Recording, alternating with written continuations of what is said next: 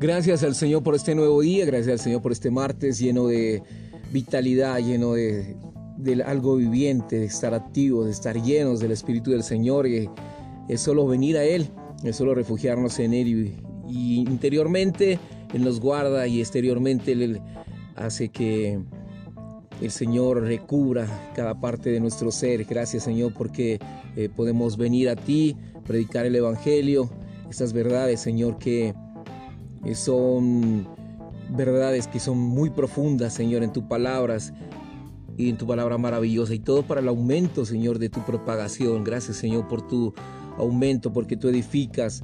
Eh, vamos a encontrar en Daniel 11:32, en Hechos 13:52, 4:8, en 2 de Timoteo 4:1-2. Y Gedeón derribó el altar de Baal, o sea, el principal dios masculino de los cananeos y taló la acera, la principal diosa femenina. Esto conmovió el corazón de Dios porque Dios aborrecía a los ídolos, los cuales consideraba hombres con quienes su esposa Israel se había prostituido.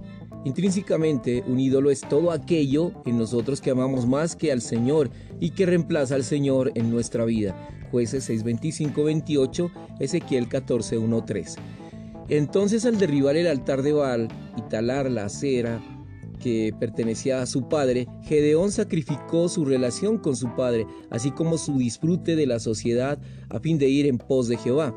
Para poder realizar tal cosa, Gedeón tuvo que sacrificar sus propios intereses, y tal sacrificio fue un factor determinante para su éxito. Jueces 6, 32. Y a causa de estos cuatro factores, Gedeón recibió una recompensa. El espíritu económico vino sobre él.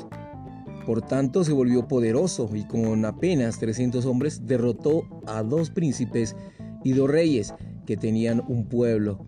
En grande multitud como un enjambre de langostas y camellos innumerables. En Gedeón vemos el cuadro de un hombre que vivió en unión con Dios, un Dios hombre, a fin de cumplir la palabra de Dios y llevar a cabo su economía. Bueno, nos vamos al día número 2 y encontramos el versículo principal, jueces 6, 25, 26. Aquella noche le dijo Jehová, derriba el altar de Baal que pertenece a tu padre, tala también la acera que está junto a él y edifica de la manera prescrita un altar a Jehová tu Dios en la cumbre de este lugar fortificado. Y el espíritu de Jehová revistió a Gedeón y este tocó la trompeta y los avieseritas fueron convocados a seguirlo. El tercer factor de éxito que tuvo Gedeón fue que derribó el altar de Baal y taló la acera, pues ese 25-28. Esto conmovió el corazón de Dios. En la degradación de Israel, Dios aborrecía en gran manera a los ídolos Dios en calidad de legítimo marido consideraba a todos esos ídolos como hombres con los cuales su esposa Israel se había prostituido. En cuarto lugar, al derribar el altar de Baal y el talar la acera que pertenecían a su padre, Gedeón sacrificó la relación con su padre, así como su disfrute de la sociedad. Debido a lo que él hizo, los hombres de la sociedad de Ofra contendieron con él y aún querían matarlo. Esto lo podemos mirar en el versículo 28 y 30. Y a fin de ser tal cosa para Dios, Gedeón tuvo que sacrificar sus propios intereses y tal sacrificio fue un factor determinante para su éxito. A causa de estos cuatro factores, Gedeón recibió una recompensa. El espíritu económico vino sobre él, jueces 634, por tanto se volvió poderoso y con apenas 300 hombres derrotó a dos príncipes y dos reyes. En Gedeón vemos el cuadro de un hombre que vivió en unión con Dios, un Dios hombre, a fin de que se cumpliera la palabra de Dios y se llevara a cabo la economía de Dios, jueces 6:27. Después de consagrarnos en nuestro corazón, sigue siendo necesario derribar los ídolos como un testimonio visible. Necesitamos estar conscientes de nosotros mismos, de nuestra familia y de aquello con quienes tenemos contacto. Todo aquello a lo que se le dé un lugar al mismo nivel de Dios se debe derribar Solamente aquellos que han visto a Dios saben lo que es un ídolo. Solamente aquellos que han visto el ángel de Dios, que es el Señor, saben que todo lo que no sea el Señor es un ídolo. Solo después de haber visto al ángel de Dios, se da cuenta uno de que la imagen de madera no es Dios.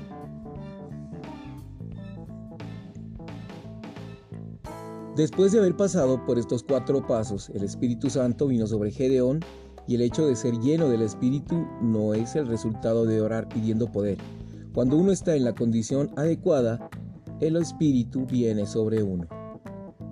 Un punto de la manera actualizada de practicar el mover presente del Señor consiste en ser llenos, no de cultura, ni de religión o de educación, sino del Espíritu, quien es la máxima consumación del Dios triuno procesada. Necesitamos ser llenos de tal Espíritu interna y externamente, esencial y económicamente. Para nuestra vida y nuestra obra deberíamos recordar que no somos llenos una vez y para siempre. Lo que Cristo realizó es una vez y para siempre, pero lo que tenemos que experimentar no lo es momento tras momento, día tras día, mañana tras mañana, segundo tras segundo, noche tras noche, todo el día tenemos que experimentar ser llenos de este espíritu maravilloso, todo inclusivo, procesado, consumado durante toda nuestra vida. Cada día en la mañana, lo primero que tenemos que orar es, Señor, lléname de nuevo, lléname, Señor, lléname contigo mismo como espíritu consumado.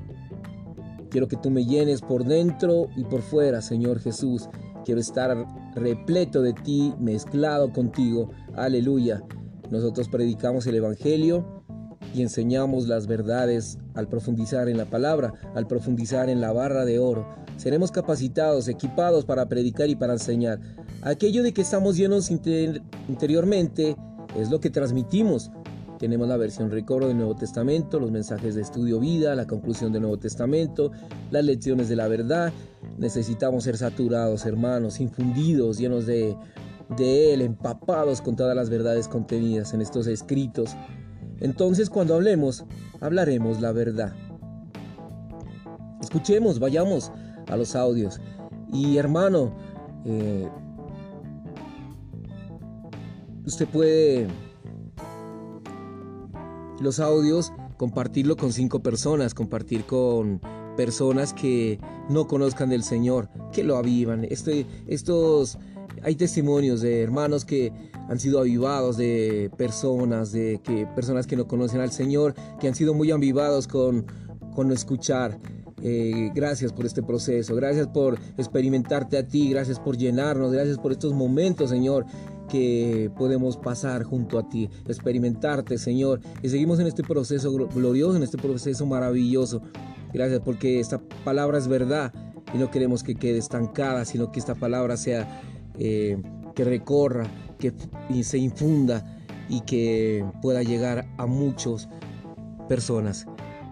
Lámparas a mis pies tu palabra y lumbrera mi camino. Te amamos, Señor Jesús. Amén y amén.